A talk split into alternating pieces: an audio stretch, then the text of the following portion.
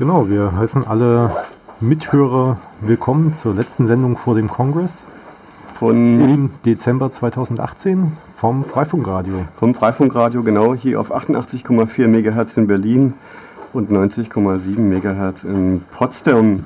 Und ja. später natürlich auf radio.freifunk.net zum Nachhören.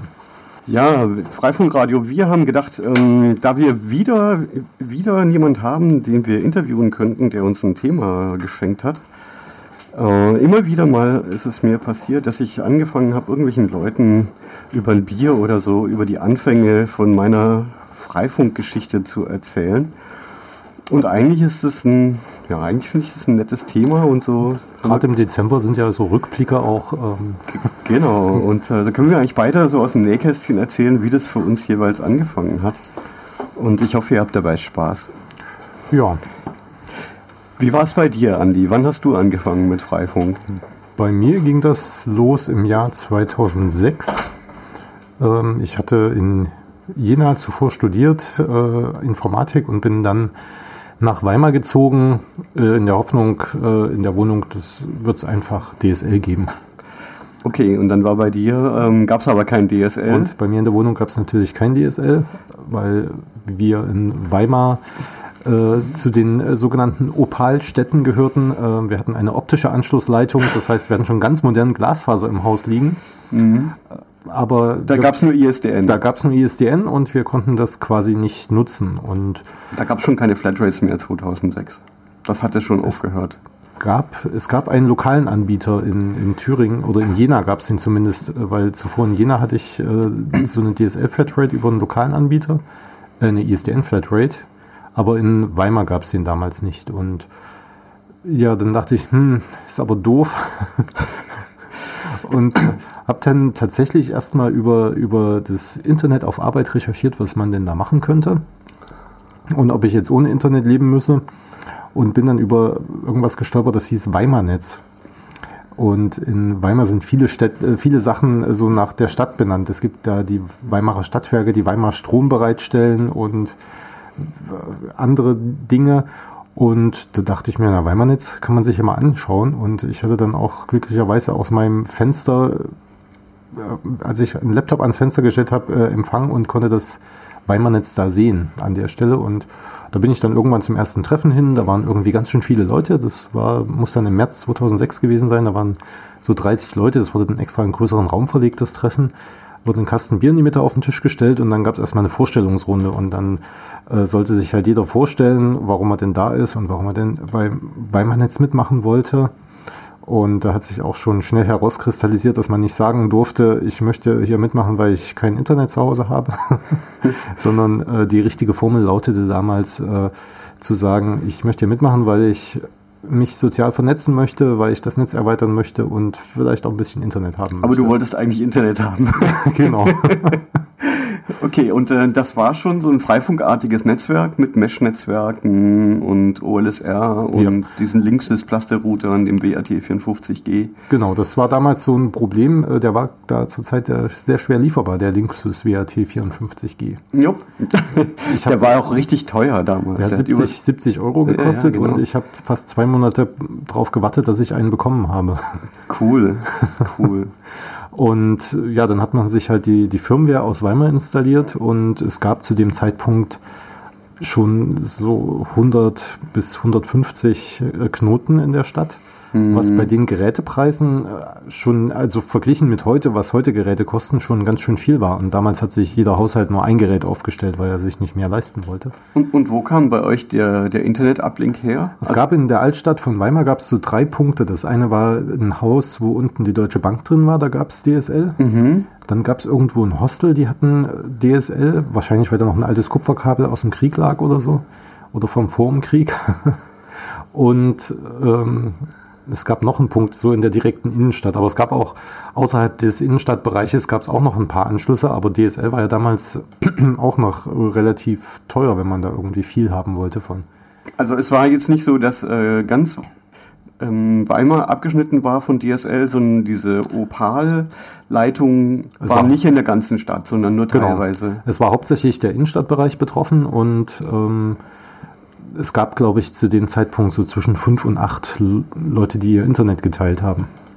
Äh, und haben dann 150 am Ende 2007 waren es so ungefähr 200 Knoten in Weimar, äh, die das Internet da geteilt haben. Da waren halt viele Studenten dabei, viele WGs. Äh, als ich angefangen habe, waren dann auch noch Leute wie Kloschi dabei mhm. in Weimar, mhm. die dann natürlich auch die nötigen politischen Sachen da irgendwie in den ganzen Netzausbau mit reingebracht haben. Ähm, das war schon eine sehr, sehr schöne Zeit gewesen. Ja, cool. Also bei mir fängt es ein bisschen früher an. Äh, ich habe bei so einem linken Internetcafé mitgemacht. Wir haben so Open Source Schulungen gemacht. Wir haben Leuten beigebracht, wie man mit GPG E-Mails verschlüsselt und so. Und das hat angefangen so, glaube 1999, 2000. Und der, der Laden, der musste irgendwann umziehen und dann sind wir von Friedrichshain Nord nach Friedrichshain Süden umgezogen an den Boxhagener Platz. Und äh, der, die Frankfurter Allee, also die, die Grenze zwischen Friedrichshain Nord und Süd, war auch die Grenze von Opal. Also mhm. äh, nördlich von der Frankfurter Allee gab es halt Kupferleitungen, südlich gab es äh, nur Opal. Mhm. Und wir hatten dann ein Internetcafé und das kann man sich halt gar nicht mehr vorstellen, dass man mit einer ISDN-Leitung ohne Kanalbündelung, das als andere wäre zu teuer, also so mit äh, 6,8 Kilobyte pro Sekunde, mhm. haben wir da irgendwie ganz viele alte Computer betrieben. Und ich habe halt so Computer geschraubt da und ähm, und dann wurden halt auf einen Schlag wurden diese ganzen ISDN-Flatrates gekündigt, weil die sich als Verlustgeschäft für die ISDN-Anbieter herausgestellt haben, weil die mussten ja alle die Telekom ja. äh, für die letzte Meile bezahlen. Und die hatten halt so eine Mischkalkulation gemacht, die dachten sich, naja, mehr als 5% unserer User werden bestimmt nicht die ganze Zeit online sein. Und das Internet setzt sich ja eh nicht durch. oh, und die dachten, die, die, hatten einfach irgendwie, ich weiß nicht, wie man auf die Idee kommen kann, aber sie hatten auf jeden Fall die Idee und dann auf einen Schlag, bis auf einen einzigen Anbieter, das war also ein bisschen dubios und das hat ja auch bei denen nicht funktioniert. Also die hätten ja auch drauf gezahlt. Äh, standen wir plötzlich mit einem Internetcafé ohne Internet da. Und äh, dann gab es ja so ein, örtlich äh, in der Riga-Straße gab es ein besetztes Haus und die hatten halt äh, eine ADSL-Leitung mit 768 Kilobit mhm. im Downstream und 128 Kilobit im Upstream. Und das war für mich einfach unvorstellbar viel Bandbreite. Und dann hatten wir irgendwo ein bisschen Geld, irgendwie, das kam von der Uni und damit haben wir dann eine Funkstrecke aufgebaut, so mit selbstgewickelten Helical-Antennen. Hm. Ja, zu der Zeit gab es ja noch keine äh, Router, so integrierte Systeme, die, die wir jetzt so kennen, wo nee, alles drin ist, WLAN. Nee, gar nicht, gar nicht. Es gab ähm, Geräte, die, die sowas konnten. Wir haben dann irgendwie, äh, weil einer hat irgendwie dann OpenBSD oder NetBSD auf so einen alten PC aufgespielt und dann haben wir uns so eine ISA zu PCMCIe Adapterkarte besorgt, also zwei Stück die kosteten 100, 100 Mark. Mhm. Äh, dann für 320 Mark äh, eine, eine Elsa Orinoco Karte, dann für zweimal 30 Mark irgendwie das Pigtail Adapterkabel, dann irgendwie dieses ganz teure Kabel, weil wir mussten ja die PCs unterm Dach montieren mhm. und war, haben wir uns gewünscht, das ist, toll, so schön ein Gerät, was man einfach um, auf dem Dach anbringen könnte, was nicht so groß ist und so und ja, und dann haben wir da irgendwie die Verbindung hergestellt. Aber es stellte sich bald heraus, dass das doch nicht so viel Bandbreite war, weil dann die Ansprüche stiegen mhm. und ja gut, die selbstgebastelten Antennen, die so gerade über die Dachkante gefunkt haben, haben jetzt auch nicht so richtig performt. Aber wir hatten auf jeden Fall schn viel schneller als ISDN und dann haben mir Leute erzählt, äh, ja, da gibt es so eine Gruppe, die wollen irgendwie Friedrichshain vernetzen, auch mit WLAN und das war dann so die die hatten kaum angefangen zu reden, da ging es schon um Kinderpornografie und die okay. Verantwortung und, und dann bin ich wieder gegangen. Das war mir, war mir zu doof. Und äh, dann kamen irgendwelche Leute und meinten, ach ja, du brauchst ja hier Antennen und so und da musst du unbedingt die Freifunker treffen in der Seabase. Mhm. Und so bin ich dann 2003 zum ersten Mal in die Seabase gekommen. Aber das Internetcafé gab es ja schon. Äh, das gab es davor. Ja. Das gab es davor. Also das, das war ein Ableger, ähm, inspiriert von einem ähnlichen Projekt in Amsterdam, das nannte sich ASCII. Hm. Also so wie der, der, der, wie der Code. Wie der Code, genau. Und da war dann, habe ich auch so Leute getroffen, die sich halt auch so für WLAN und Funk interessieren und äh, habe ich an einem Vortrag gelauscht und habe ich erfahren, es gibt auch diesen Ad-Hoc-Modus bei WLAN. Dachte ich, ja. ah, wenn man da jetzt eine Software macht, sodass die sich alle untereinander vernetzen mhm. und das dann weiterleiten. Und dann äh, gab es Bruno Randolph, den Programmierer, den, der hing da auch rum mhm. und der meinte, ja, er hatte auch diese Idee und hatte mal recherchiert, da gibt es ein, eine Software oder ein Protokoll, das nennt sich Mobile Mesh. Und äh, da habe ich dann auch mal dann bei Google eingegeben und festgestellt, da gibt es eine Open Source Software für Linux. Und dann hatte ich nur noch das Problem, ich brauchte drei WLAN-Karten, hm. um ein Mesh aufzubauen. Und das äh, waren ja damals schon schlanke äh, hm. 1000 D-Mark knapp. Ja. Mit drei Laptops. Die Laptops waren auch furchtbar teuer. Und dann die erste Gelegenheit, dass ich äh, drei Geräte miteinander verbinden konnte, das war auf dem Chaos Camp 2003. Ah. Da hatte ich dann das erste Mesh-Netzwerk am Laufen und dann haben wir auch das ersten Uplink dann auf dem Kongress, äh, auf dem Camp gemacht. Und da habe ich zum ersten Mal gemescht. Ihr hört also, es gab auch Chaos-Veranstaltungen ohne WLAN, ohne funktionierendes WLAN. WLAN gab es. Ja, WLAN? ab 2003.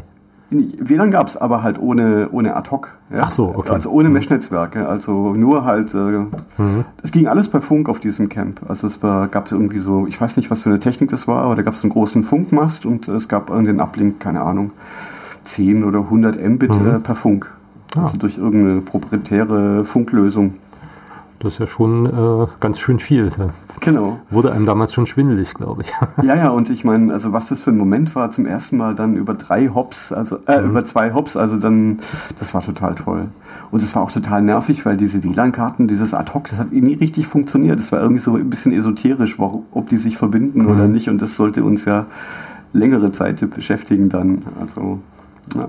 Ja, in Weimar hatten wir ja dann auch so 2006 und 7 und 8 gab es so, ein, so, eine Veranstaltung, die hieß äh, WeFunk. Mhm. Also WE, WE für Weimar und Funk für halt irgendwie herumfunken.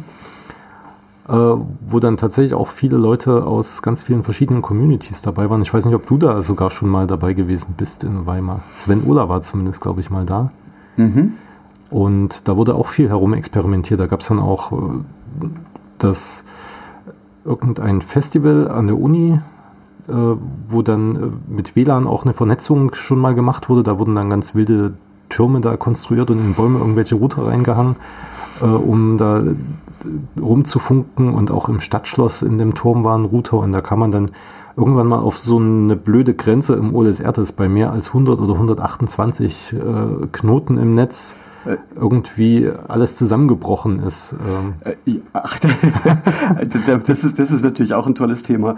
Ähm, also ich, ich habe dann damals, ähm, also die, nach diesem, diesem Brainstorming mit äh, Bruno, bin ich ja auf dieses äh, Mobile Mesh gekommen. Mhm und äh, habe dann geguckt, wie das funktioniert und habe dann äh, auf dem Freifunkertreffen hier in Berlin 2003 einen Workshop gemacht und wir haben dann äh, war immer das Problem, WLAN-Karten und Laptops zu finden. Mhm. Und dann habe ich einen Workshop gemacht und da waren irgendwie, saßen so sechs, sieben Leute um den Tisch rum, Leute aus Jursland, mhm. ähm, Leute aus Dänemark, und dann habe ich gesagt, ja, lass uns doch mal eine Kette bilden. Dann haben wir also erstmal die Software installiert, die mhm. konfiguriert, die IP-Adressen vergeben. Und dann haben wir einfach aus der Seabase raus, äh, durch den Hof, äh, vor auf die Straße und um die Ecke. Und dann haben wir halt versucht zu pingen. Mhm. Und das war halt so, ja, also der Ad-Hoc-Modus hat nicht richtig funktioniert, aber irgendwann haben wir dann äh, den Ping gehabt mhm. bis zum Ende. Das war irgendwie mit Packet-Loss und allem möglichen, weil das hat also die Treiber und so, das hat alles nicht richtig funktioniert. Aber als es den ersten Ping gab, da hatten wir alle so diesen Ja, das sind das heute, heute verglichen immer Luxusprobleme, die wir haben. Ja, total. Also das war so, aber das hat, das hat alle total beeindruckt. Ah, man kann diese, man kann so eine mhm. Ad-Hoc-Vernetzung durchführen und dann auch die Reichweite vergrößern dadurch, dass man es weiterreicht. Und also das hat ganz viele Leute inspiriert. Und es hat, obwohl es halt alles am Anfang überhaupt nicht richtig funktioniert hat, mhm. weil, wie gesagt, die Software und so alles nicht richtig gestimmt hat. Wobei es, glaube ich, weniger in der Software von dem Routing-Algorithmus lag für diesen einfachen Fall, sondern einfach, weil mhm. die WLAN-Treiber alle so schlecht waren. Und dann haben wir alles Mögliche gemacht. Dann haben wir das, das Ad-Hoc-Protokoll gehackt, haben die Treiber verändert. Also nicht ich, sondern Sven Ola zum Beispiel. Also mhm. seine, seine Großtat war ja äh, für diesen Linksys äh, WRT54G, diesen Broadcom-Treiber, der proprietär und closed source war, den so zu manipulieren, dass man den Ad-Hoc-Modus aktivieren konnte. Und dann diese Idee, dass man die äh, Zell-ID von dem Ad-Hoc-Modus Ad nicht automatisch aushandeln lässt, was dann störungsanfällig ist, sondern die festsetzt auf mhm. 02 Kaffee, Babe. und also ein Kram. Also das war so die Pionierzeit. Also mhm. jetzt kommt es mir doch ein, eigentlich so ein bisschen so, es ist auch nicht so lange her, aber mittlerweile dann doch. Also, also 15 Jahre. Ja, haben sich ja ganz viele Sachen parallel auch entwickelt. OpenWrt ist ja dann irgendwann äh, in der Zeit auch entstanden ähm, und wahrscheinlich auch sehr eng mit Freifunk zusammengewachsen und ähm, also schon immer ein eigenständiges Projekt auch, aber das hat ja viel mit Freifunk auch zusammen zu tun gehabt am Ende. Das mit OpenWrt, das kann ich jetzt nicht mehr genau sagen, wann das auskam, aufkam, aber das war nicht, nicht unmittelbar am Anfang. Am Anfang war das so, dass ich mit Bruno so, auch so ein Brainstorming hatte und ich dachte, ja, hm, immer diese teuren äh, WLAN-Kabel nach oben zu verlegen. Die haben ja Verluste und es kostet alles Millionen. Äh, warum nicht einfach ein USB-Ding oben auf dem Dach? Dann mhm. braucht man nur ein billiges USB-Kabel und nicht so diese teuren Hochfrequenzkabel. Und dann meinte er, aber warum nicht gleich ein Computer, der, der da oben auf dem Dach läuft? Und ähm, er hat dann diese Idee jemand erzählt und der hat gesagt, ja wunderbar, ich äh, habe eh ein bisschen Geld und dann investiere ich da und so entstand dann die Firma 4G Systems in Hamburg. Okay. Der Mensch hat gesagt, ja wunderbar, lass mich, wir entwickeln so ein Gerät und so entstand der Mesh Cube. Ah, okay. Und dann so ungefähr parallel zum Mesh Cube tauchte dann eben dieses Linksys-Gerät auf, was dann natürlich viel weniger konnte und nicht so schnieke war wie dieser Mesh Cube, aber und halt auch nur Closed Source war. Closed Source war, aber halt auch nur ein Bruchteil gekostet hat. Mhm. Und ja, mit dem Linksys gab es dann eben OpenWrt, weil es war eben das Open, die Open Firmware für für die, die. Wo erstmal die Quellen herausgeklagt wurden. genau, wo die Quellen herausgeklagt wurden. Also das ist alles, ähm, ja, mittlerweile ist es alles Geschichte und das mhm. hat, äh, hat doch eigentlich äh, relativ viel Einfluss dann äh, entfaltet zu einem bestimmten Bereich. Mhm. Also es, ja. Und seit wann äh, gibt es dann Freifunk Berlin? Seit 2003 war das äh, dann ungefähr auch, oder? Ja, also angefangen hat es, hat es damit, ich habe dann, äh, ich habe kennengelernt, dass es Wikis gibt. Mhm. Wiki, Wiki, schnell, schnell, halbajanisch und so. Und mhm. das ist eine Webseite, die kannst du selber verändern. Und ich so, ach was, cool. Und dann ich, äh, war ich zum ersten Mal auf der Webseite von Freifunk und war dann im Wiki und habe dann die Idee, per ad hoc äh, so ein Netze mhm. aufzubauen, habe ich da beschrieben. Und dann kam von Jürgen, glaube ich, Jürgen Neumann kam die Einladung, ach komm und mach doch einen Workshop bei uns am nächsten ja. Jahrestreffen. Und dann gab es diesen Workshop mit den Notebooks, wo wir rumgerannt sind. Mhm. Ja, und dann habe ich eine Linux-Distribution gemacht auf der Basis von Slackware mit so USB-WLAN-Karten, also bei, genau, um so die Kosten zu reduzieren. Da gab es tatsächlich auch von Atmel einen Chipsatz, der hat tatsächlich ganz gut funktioniert für Ad-Hoc-Modus. Und dann hat aber ganz schnell haben diese WRT-Geräte dem den Rang abgelaufen. Mhm. Genau. Und dann haben wir auf OLSR umgeschwenkt und dann haben wir die Webseite olsrprojekt.de, wo man dann im Wiki hat man sich selber dann quasi äh, frei eine IP-Adresse ausgesucht und hat die quasi im Wiki auf die Webseite eingetragen. Genau, das kenne ich aus Weimar auch noch so, so ein Offline-DHCP, was man da, genau, wo man sich sein Netz dann reserviert hat und äh Genau, und, und, wir hatten ja gar nicht die Idee, dass man quasi so Endgeräte per WLAN-Hotspot versorgt, sondern jeder, der mitmacht, der soll auch was dazu beitragen, eben als genau. gegenseitige Hilfe und dieses Mesh-Prinzip, dass man sich alle gegenseitig hilft. Ich weiß noch, dass ich auf meinem Laptop, äh, den hatte ich von Arbeit damals mit Windows drauf, da habe ich mir einen OSR-Client oder das OSR gab es sogar mit Benutzeroberfläche. Genau, das hatte Thomas, Thomas Lopatik gemacht, äh, den mhm. OLSR-Switch weil wir, wir dachten, ja, so dieses WLAN ist ja so teuer. Wir müssen einfach versuchen, möglichst viele Betriebssysteme, also alle Arten von Laptops mit allen Arten von Betriebssystemen ins Boot zu holen. Also Apple-Geräte, Geräte mit Microsoft Windows mhm. und natürlich am liebsten waren es natürlich die Linuxer. Ja. Und, äh, und deswegen sind wir auch damals dann auf OLSR umgeschwenkt, weil wir dachten, ja, Mobile Mesh gibt es nur für Linux, aber wir brauchen doch was, was mhm. für alle möglichen Betriebssysteme gilt. Damit haben wir uns ein Elend von Problemen eingehandelt. die Windows-Geräte, die alle eine Firewall anhaben und äh, mhm. mit denen man überhaupt nicht kommunizieren kann, die dann zwar sagen, ja, ich route weiter, aber die Firewall blockt dann alles und so. Und die Ad-Hoc-Treiber von, von Windows, denen man ja eh nicht beikommen konnte, die dann also mhm. auch nicht funktioniert haben und, und all diesen, diesen Kram. Und dann auch ein Meilenstein, das war dann da gab es diese Open Source Konferenz The Wizards of Oz 2003 und da dachte ich, ah, das ist die Gelegenheit. Da sind ja viele Leute, die so Open Source affin sind mhm. mit Linux und so und die WLAN dabei haben. Und dann haben wir Flyer gemacht und Leute eingeladen, ja, dass die Leute auf, dem, auf der Konferenz an dem Mesh-Netzwerk, an so einem Mesh-Experiment teilnehmen. Mhm. Und da hatten wir dann äh, auf einem Motorrad hatten wir an die Motorradbatterie so ein Mesh-Cube angeschlossen und haben dann zum ersten Mal gemescht mit, glaube ich, 20 oder 22 Geräten. Mhm. Und das war dann das totale Desaster. Also dieses OLSR-Routing-Protokoll hat überhaupt nicht funktioniert. Also ich das ist nicht so gut da, skaliert auf so große. Ja, das hat, das, der ganze Algorithmus war totaler mhm. Quatsch. Also das hat dann äh, ganz mühselig bauten sich dann so ein paar Routen auf und dann mhm. hat man kurzzeitig vielleicht mal fünf oder acht von den Geräten in der Routing-Tabelle gesehen und dann waren es nur noch eine oder zwei. Und dann habe ich halt das Problem analysiert und festgestellt, ah, das OLSR, das äh, macht ja dieses Multi-Point-Relaying und dann diese ganzen Probleme ausgearbeitet. Und dann habe angef hab ich angefangen, so die Konfigurationsdatei umzuschreiben, um diese ganzen Fehler, die sie da als Optimierung eingebaut haben, wieder auszubügeln. Mhm. Und äh, dann festgestellt, ja, wir brauchen eine Metrik. Wir können nicht einfach Minimum Hop Count als Metrik nehmen, weil genau das mhm. hat in Kombination mit diesen Multi-Point-Relays dazu geführt, dass es nicht funktioniert hat. Und dann habe ich äh, Thomas Lopatik dafür gewonnen und äh, mit dem zusammen haben wir dann die Metriken eingebaut. Und dann haben wir irgendwie eine Presseerklärung herausgegeben äh, bei Golem und Heise, haben irgendwie ein großes Fass Bier. Und dann haben wir, haben wir quasi, ich glaube, es war OLSR 048, haben mhm. wir als Meilenstein gefeiert. Richtig released mit Release Party. Richtig released mit Release Party und das war wirklich, ja. Ach, mit Thomas zusammen hast du ja auch vor zwei Jahren, glaube ich, beim Wireless Community Weekend zusammen mal äh, die Geschichte von OLSR irgendwie erzählt, oder? Ich, ja, ja, das, haben wir mal gemacht, ja, ja. Aber das war halt wirklich so die Pionierzeit und mit OLSR 048 konnte man zum ersten Mal mit OLSR tatsächlich äh, was mhm. routen.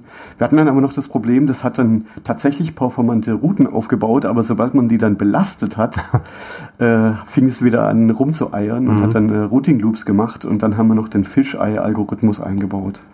So ein Problem hatten wir später dann aber auch nochmal, wo wir dann auch in der Firewall irgendwie Sachen optimiert haben, dass Pakete, die, also so OLSR-Pakete, dass die priorisiert durchgelassen werden, weil wir das dann auch später sogar mit allen äh, Weiterentwicklungen immer noch hatten. Genau. Und, dass die Verbindungen zusammengebrochen sind, wenn da mal Last drauf war. Genau, das war auch das, das Problem, was wir mit Fisheye versucht haben zu adressieren, dass nämlich sobald Payload-Traffic über diese Routen drüber geht, äh, kollidieren diese äh, Routing-Informationspakete mhm. mit den anderen Paketen, deswegen haben dann Leute es priorisiert und wir mussten die halt äh, viel redundanter verschicken, damit wir mhm. äh, nicht Routing-Loops hatten, weil das OLSR hat meistens so zwischen zwei, drei Knoten hin und her geroutet. Mhm. Also es war jetzt nicht so, das ging jetzt nicht äh, fünf Hops in die eine Richtung und dann routete es da über einen großen Weg, sondern das war eher so lokal und dann wussten wir, okay, wir müssen das lokal synchronisieren aber diese Pakete wurden alle immer mit einer Time to Live von 255 mhm. verschickt. Also wenn man jetzt irgendwie lokal viel updaten wollte, dann